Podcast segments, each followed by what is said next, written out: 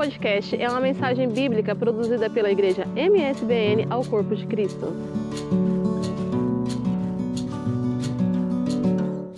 Meus irmãos, a paz do Senhor. Que bom estar aqui com vocês nessa noite. Para nós é um privilégio. É um privilégio estar aqui com o pessoal de Oeiras que está sempre cooperando conosco ali na, na congregação de Cruz de Pau. Então, quando a gente pode estar aqui, é um privilégio e desta feita nós podemos é, ministrar a palavra do Senhor.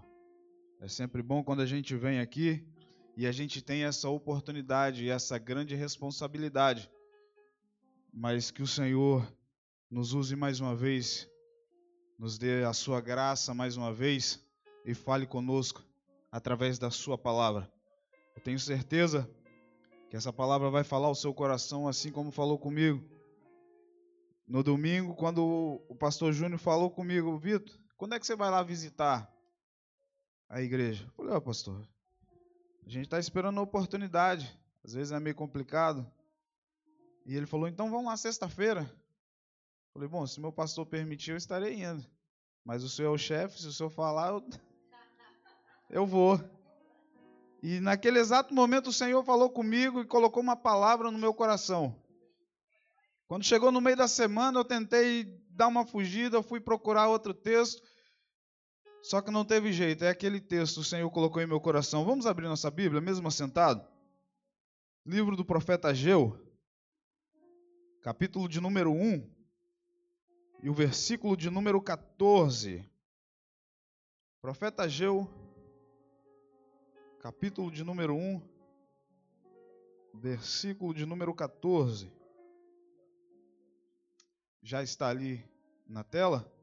Diz assim: E o Senhor levantou o espírito de Zorobabel, filho de Sealtiel, príncipe de Judá, e o espírito de Josué, filho de Josadac, sumo sacerdote, e o espírito do resto de todo o povo e vieram e trabalharam na casa do Senhor dos exércitos, seu Deus. E o espírito, o finalzinho diz: olha, e o espírito do resto de todo o povo, e vieram e trabalharam na casa do Senhor dos exércitos, seu Deus. Os irmãos, nós conhecemos muito bem a, a história do profeta Ageu, mas para que a gente comece a falar um pouquinho da história dele, a gente precisa entender também em que contexto Ageu, o profeta Ageu, ele está inserido. Nós precisamos entender é, em que momento da, da trajetória do povo de Israel que o profeta Ageu ele está inserido. Nós conhecemos muito bem. Lá no início, lá no Gênesis, no capítulo 12, o Senhor ele vai e chama Abraão e ele vai dar início a isso e faz grandes promessas para ele: olha, de você eu vou fazer uma grande nação. Eu vou abençoar aqueles que te abençoarem, eu vou amaldiçoar aqueles que te amaldiçoarem, mas você sai. Sai do meio da tua terra e da tua parentela e vai. E a gente conhece. E aquela nação se torna numerosa e agora a gente vai encontrar um pouquinho mais para frente, a gente vai encontrar essa nação cativa lá no Egito. 430 anos o povo está cativo no Egito, o povo de Israel está servindo a Faraó, está servindo aos egípcios. Agora o Senhor vai levantar um homem para o tirar lá do, do, do meio do Egito, vai tirar o povo de lá com mão forte, com mão de poder, e vai os levar para a terra que ele já tinha prometido para Abraão.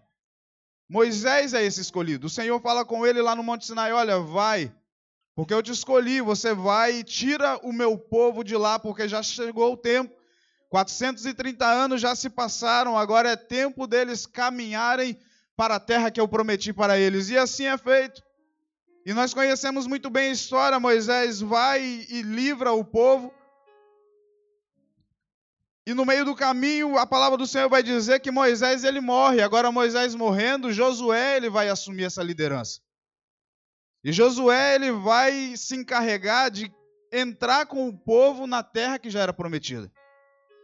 Haja visto, o povo já estava caminhando há 40 anos no deserto. Estava caminhando é, em voltas, fazendo voltas, um caminho que era, eles poderiam fazer em poucos dias, mas nós sabemos é, como o povo de Israel vivia, então eles estão caminhando 40 anos, agora eles entram com Josué na terra prometida.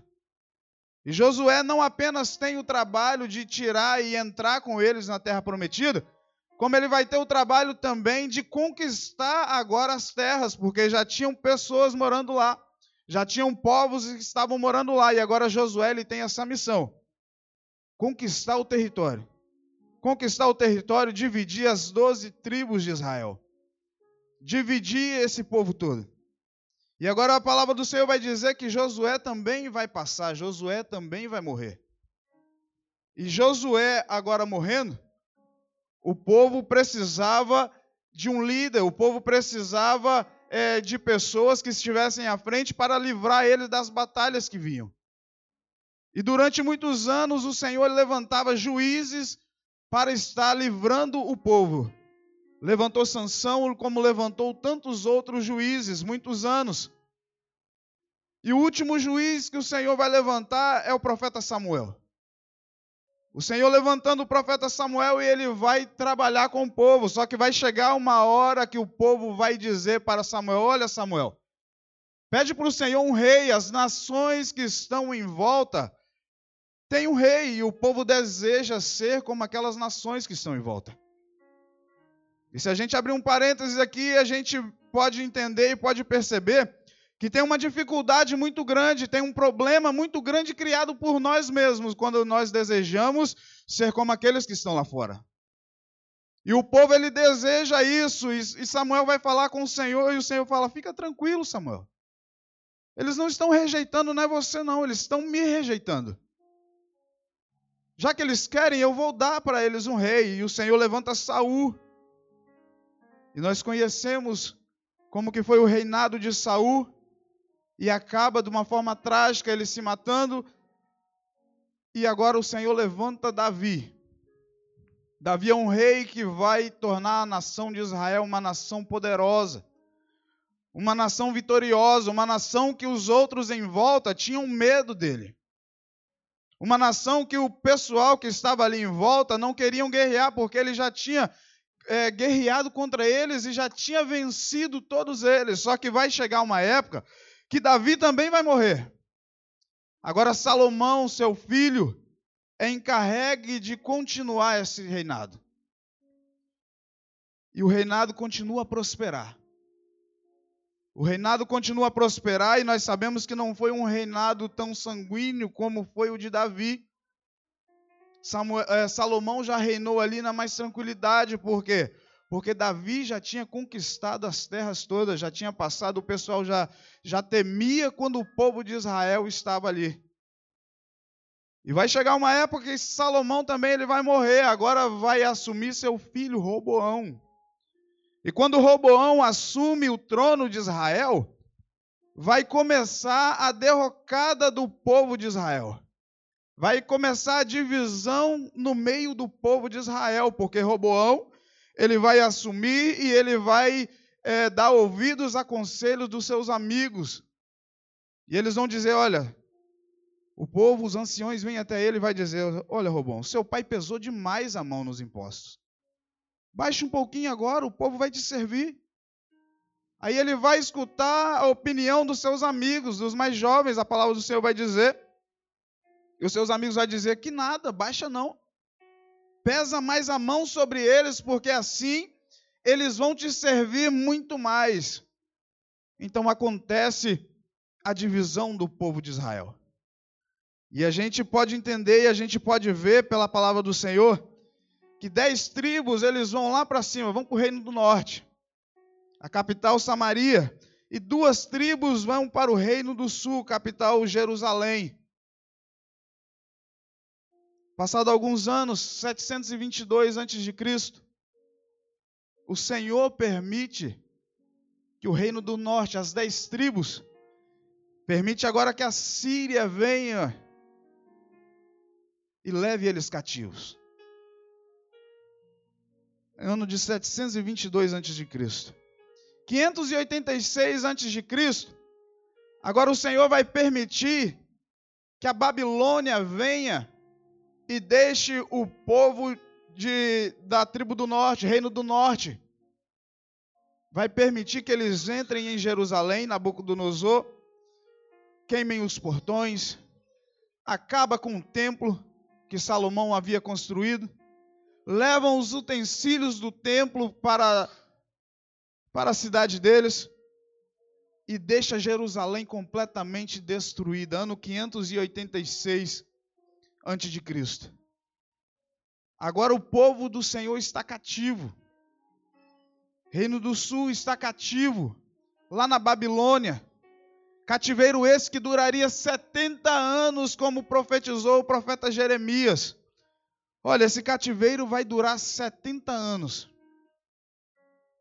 Passado esses tempos, agora quem está governando é o Império Medo-Persa. Eles vão derrubar a Babilônia. E quem governa agora é Ciro. Se a gente, a gente vê no início do, do capítulo 1 de Ageu, vai dizer que quem está governando agora é Ciro, Império Medo-Persa. E Ciro, quem sabe, vai ouvir dizer: olha, esse pessoal aqui, esse povo aqui que está servindo a vocês, tem uma promessa sobre a vida deles, que ele só duraria esse cativeiro 70 anos.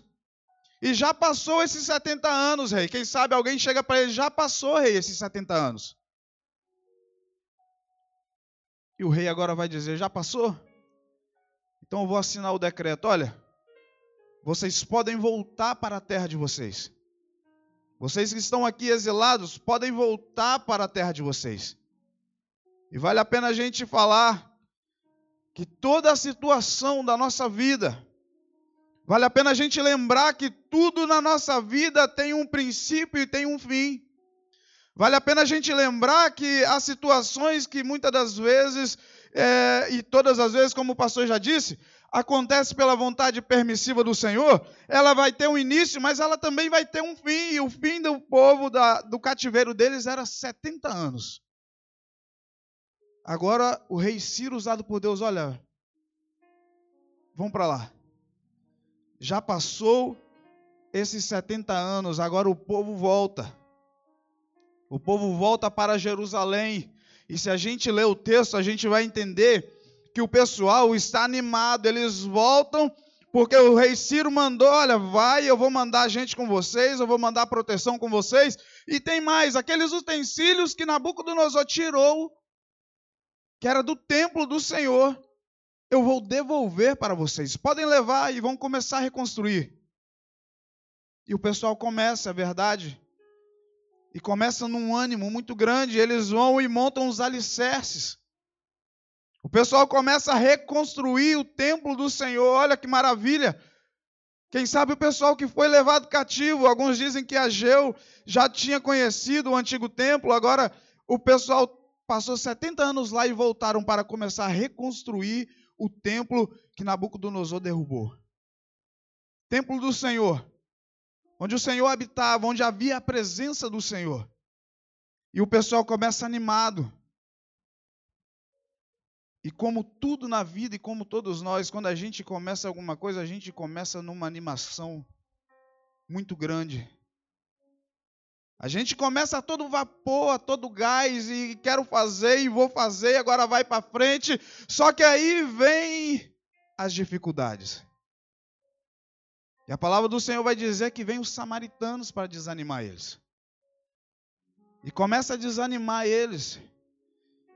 A dificuldade vem e manda rei fazer edito, olha, interdita essa obra, para de fazer. E o pessoal parou. 16 anos se passam. E Ageu ele vai entrar nesse contexto. Ageu vai entrar nessa história 16 anos depois. Agora a casa do Senhor estava cheia de entulho. Os alicerces estavam prontos, mas o pessoal abandonou a obra. E diz a palavra do Senhor que agora eles estão preocupados com outras coisas. No início era com as coisas do Senhor, agora está preocupado com outras coisas. Olha o que é que vai dizer o versículo 2 do capítulo 1.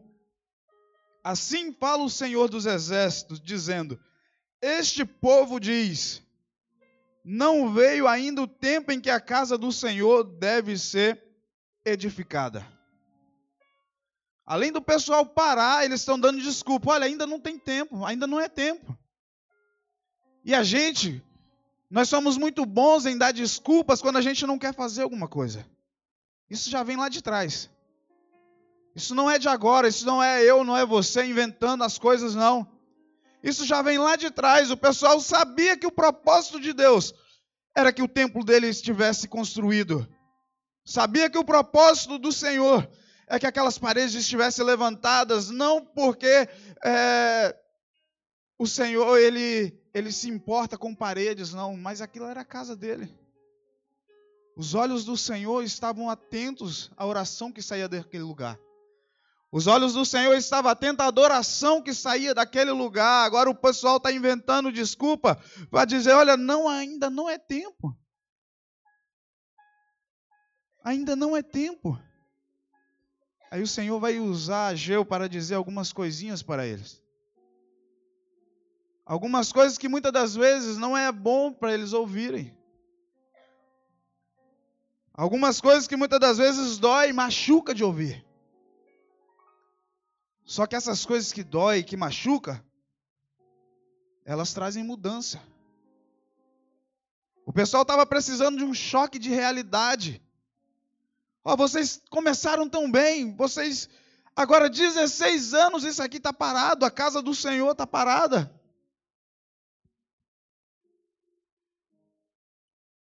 E o Senhor agora ele se apresenta para o povo: Olha, eu sou o Senhor dos exércitos, assim diz o Senhor dos exércitos.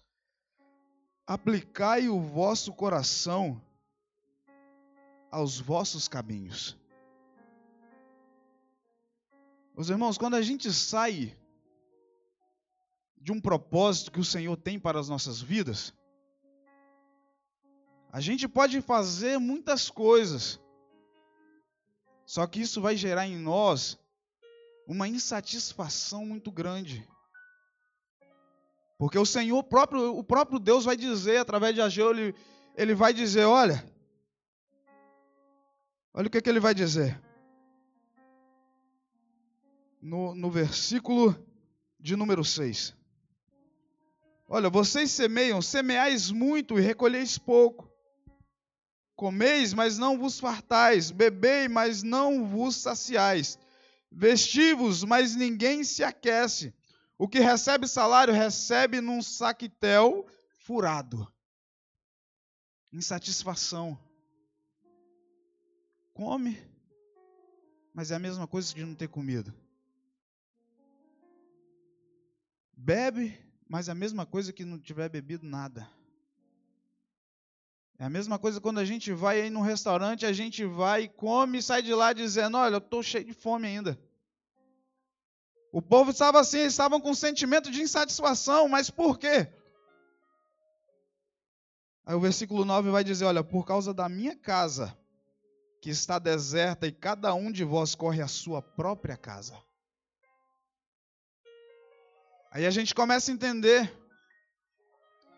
O pessoal deixa de fazer as coisas que era do Senhor, a casa do Senhor. E o texto vai dizer que agora eles estão preocupados com suas próprias casas. E se a gente observar, não é isso que muitas das vezes acontece com a gente. A gente muitas das vezes a gente chega na casa do Senhor e quando a gente tem um encontro com Cristo, a gente chega numa vontade. Pastor, tem o que para eu fazer? É para limpar? Eu limpo. É para fazer a cantina? Eu vou fazer a cantina, pastor. Só que aí vem, aqui a gente está num contexto de Europa, só que aí vem o, o inverno. Aí vem o inverno, aí você está em casa, está no quentinho, eu estou em casa, estou no quentinho. Aí eu lembro, olha, hoje é dia de eu ir lá limpar a igreja. Hoje é dia de eu investir um pouquinho do meu tempo na obra do Senhor. E era isso que o Senhor estava requerendo do povo. Olha, investe o seu tempo.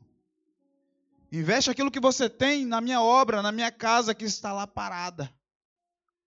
16 anos que vocês deixaram a minha casa parada.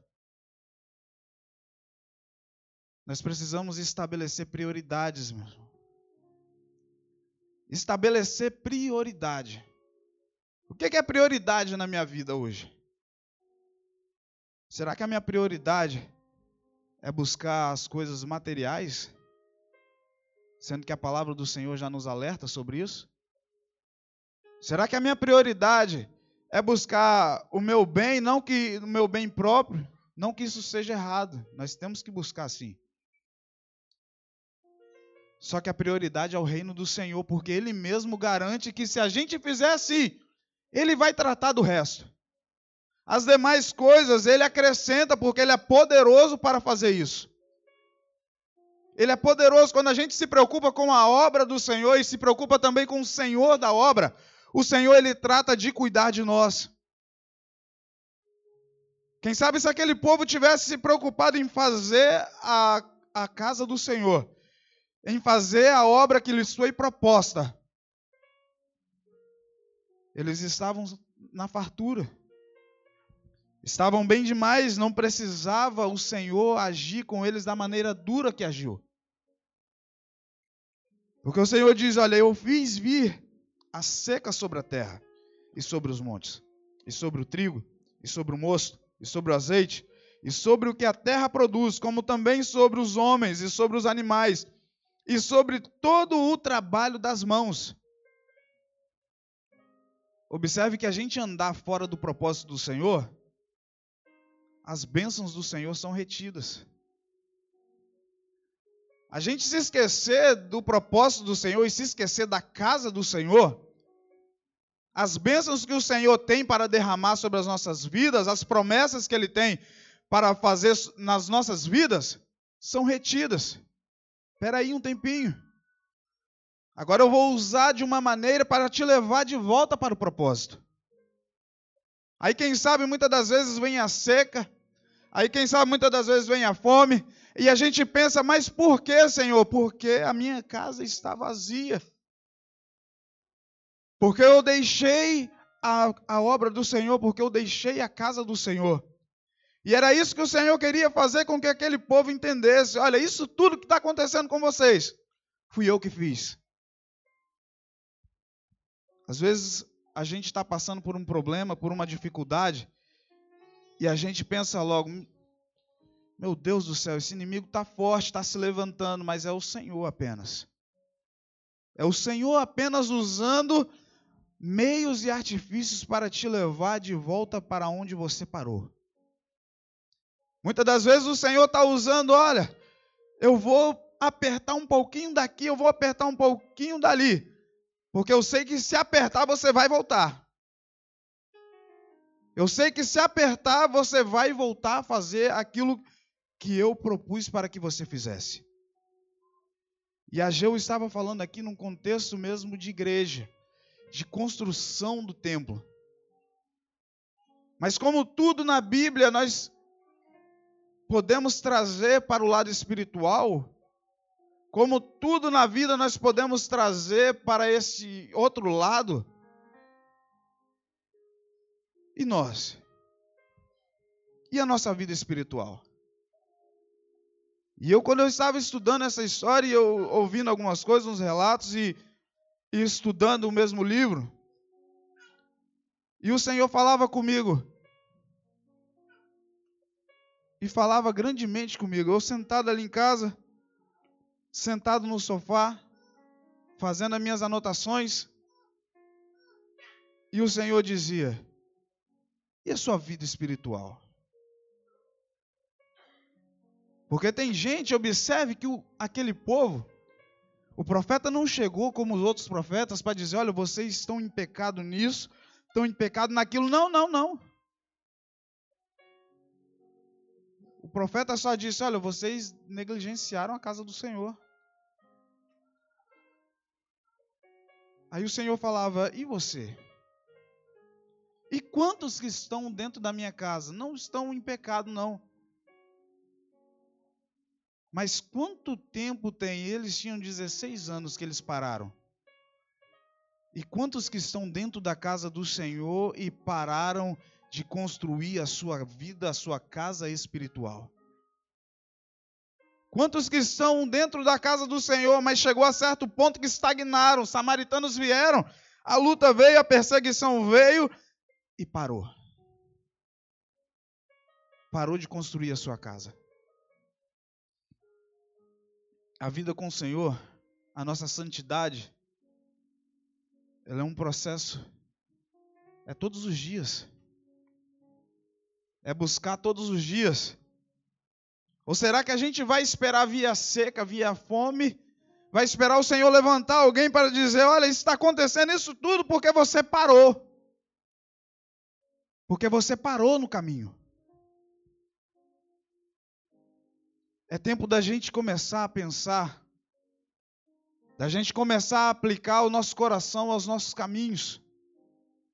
É tempo da gente começar a fazer uma reflexão e começar a pensar: onde foi que eu parei? Tem um ano? Tem dois anos? Tem 16 anos que eu estou na casa do Senhor, mas eu estou parado, estou no mesmo lugar, não avança, eu não consigo. E o Senhor está dizendo: olha, é tempo.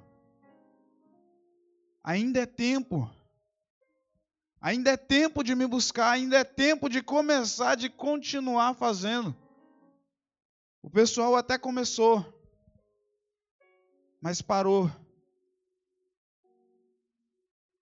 E tem muitas coisas que fazem a gente parar. Tem muitas coisas que fazem com que a gente pare de construir. Tem muitas coisas que fazem com que a gente pare de, com a nossa caminhada, com a nossa vida espiritual. Uma das coisas que fizeram o povo parar de construir o templo, eles se conformaram em não ter templo. 70 anos eles viveram na Babilônia. E eles se conformaram, olha, a gente já viveu 70 anos mesmo sem o templo. Eu vou começar a construir a minha casa. Eu já vivi 70 anos sem o templo, eu vou começar a construir aquilo que é para mim. E a gente vive num mundo em que a gente não pode se conformar. Misericórdia. Que o Senhor tenha misericórdia daqueles que se conformam com as dificuldades, com aqueles que se conformam em não congregar, que aqueles que, não, que, que se conformam em não fazer nada, com aqueles que se conformam de estar parados em casa estacionados, enterrando muitas das vezes o talento que Deus deu. Que Deus tenha misericórdia. E o Senhor tem misericórdia. Só que tem um tempo para isso. Nós temos um tempo e a gente não sabe que tempo é esse. Eu não sei se o meu tempo ainda vai durar muito. Você não sabe se o seu tempo ainda dura muito. Eu sei que eu estou aqui hoje, eu sei que a palavra do Senhor está sendo pregada hoje. E quem sabe você se encontra nessa situação e o Senhor diz que ainda dá tempo. Ainda dá tempo. Ainda dá tempo de voltar e o alicerce está pronto, a base está pronta, agora começa a construir a parede, começa a construir o telhado e segue avante para que o reino para que o nome do Senhor seja glorificado através da sua vida. O povo se conformou. Outra coisa que fizeram o pessoal parar, sabe o que, que foi? Foram as lembranças do templo. Porque muitos deles, eles se lembravam de como era glorioso o templo. De como era grande o templo, de como era cheio de riquezas o templo. Aí o Senhor me fez entender uma coisa.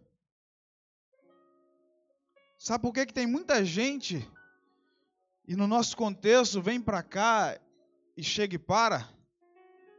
Porque ele chega numa igreja como essa e como muitas das outras, num culto como esse, de sexta-feira, que a igreja poderia estar lotada, ele chega aqui e vê a igreja tem um bom número de pessoas. Aí ele lembra, só que lá onde eu deixei a minha congregação lá no Brasil, quando dava sexta-feira, a igreja era cheia. A igreja estava lotada, aí começam as lembranças lá de trás. O povo estava lembrando do templo que Salomão construiu e agora esse templo que a gente vai construir. Esse templo que a gente vai construir não chega nem perto daquele que Salomão construiu. E a gente olha para aqui, olha, a minha igreja lá no Brasil, a minha, o meu grupo de jovens lá no Brasil, o meu grupo das irmãs era cheio. Meus irmãos, nós estamos aqui hoje. Nós estamos aqui em Portugal hoje. Essa é a casa onde nós escolhemos para adorar o nome do Senhor. Se tem pouca gente, eu vou adorar. Se tem muita gente, nós vamos adorar. Mas o que importa é que o Rei dos Reis e Senhor dos Senhores, Ele está aqui e a todo momento está buscando um relacionamento conosco.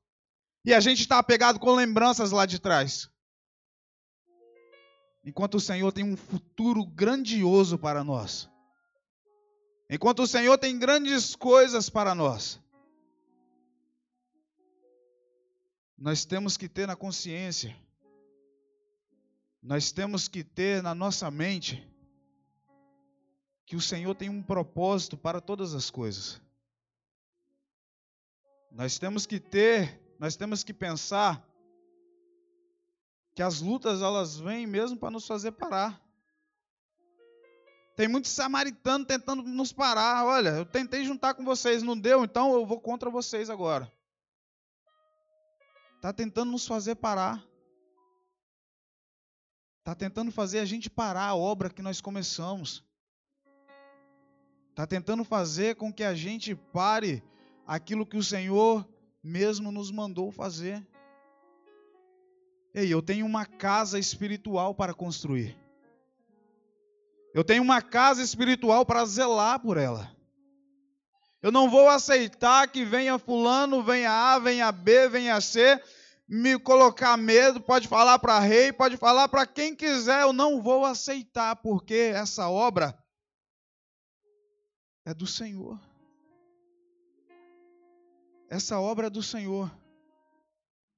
Não fique parado.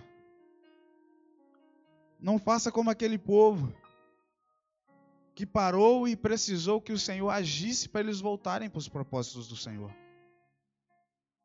É melhor a gente começar a fazer, é melhor a gente continuar fazendo pelas nossas próprias vontades.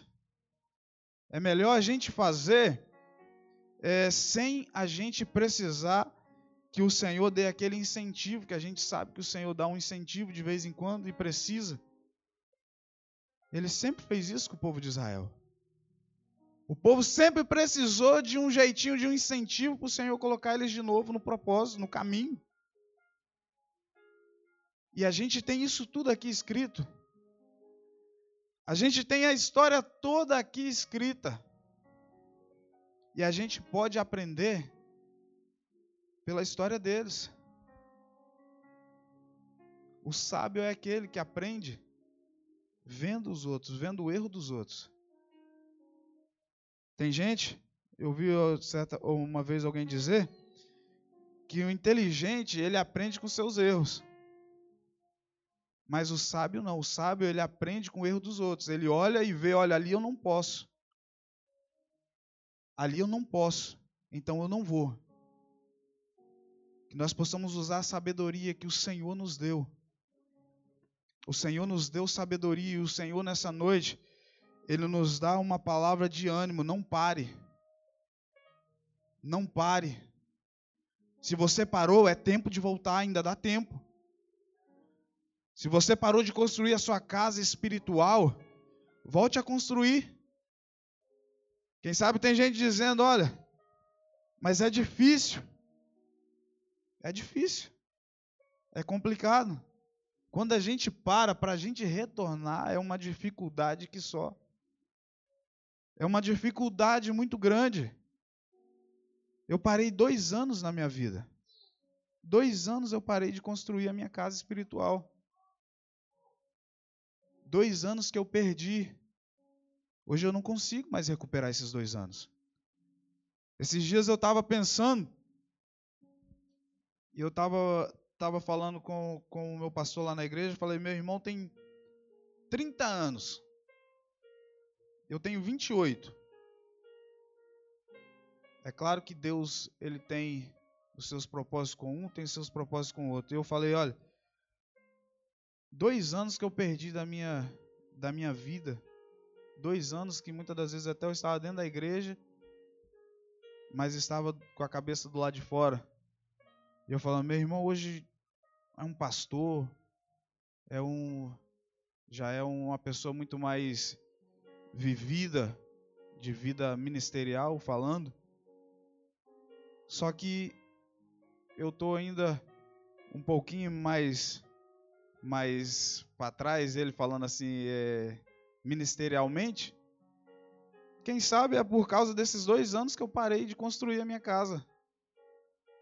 É um tempo que eu não consigo recuperar. É claro que a partir do tempo que eu voltei a construir a minha casa, a gente vai sempre construindo, não pode parar. Só que aquele tempo que a gente perde, a gente não recupera mais. O pessoal perdeu 16 anos. 16 anos. Naquela época o pessoal até vivia um pouquinho mais. Até bastante mais. Só que eram 16 anos que eles perderam, que eles podiam já ter construído. Até porque se a gente começar a continuar a ler a história, o templo que eles construíram, e o próprio profeta vai dizer: olha, a glória dessa casa ela vai ser muito maior do que a primeira. Vai ser muito maior. Vocês estão se preocupando com quatro paredes. Vocês estão se preocupando é, porque era, era muito mais rico. Era, tinha muito mais riqueza. Só que não se preocupa com isso não. A glória que eu vou derramar naquele lugar vai ser muito maior. Então continue a construir. Não se preocupe com aquilo que você era lá atrás. Se preocupe a partir de agora. Peça ao Senhor: Senhor, eu estou começando a construir minha vida de novo. Eu parei lá atrás. Em tal época da minha vida eu parei. Mas nessa noite eu quero voltar a construir. Eu quero voltar a construir. Eu sei que o Senhor tem grandes coisas a fazer na minha vida e através da minha vida. Fazendo assim, o nome do Senhor ele vai ser glorificado através da sua vida. Porque tudo quanto nós fazemos é para a glória do nome do Senhor. Quando você acabar de construir a sua casa ou continuar construindo ela e o Senhor fizer grandes coisas, lembre-se sempre: Senhor, a glória é tua. Sem o Senhor eu não posso fazer nada. A glória é do Senhor, toda honra, toda glória e todo louvor é para o Senhor. E o Senhor se agrada disso. Convido você a ficar de pé. Vamos fazer uma oração. Fale com o Senhor nessa noite. Faça uma, uma análise aí da sua vida. Veja em que ponto você parou de construir a sua casa. Veja em que ponto você deixou de construir a sua casa. Ou se você não deixou, Peça ao Senhor graça para você continuar construindo nunca parar.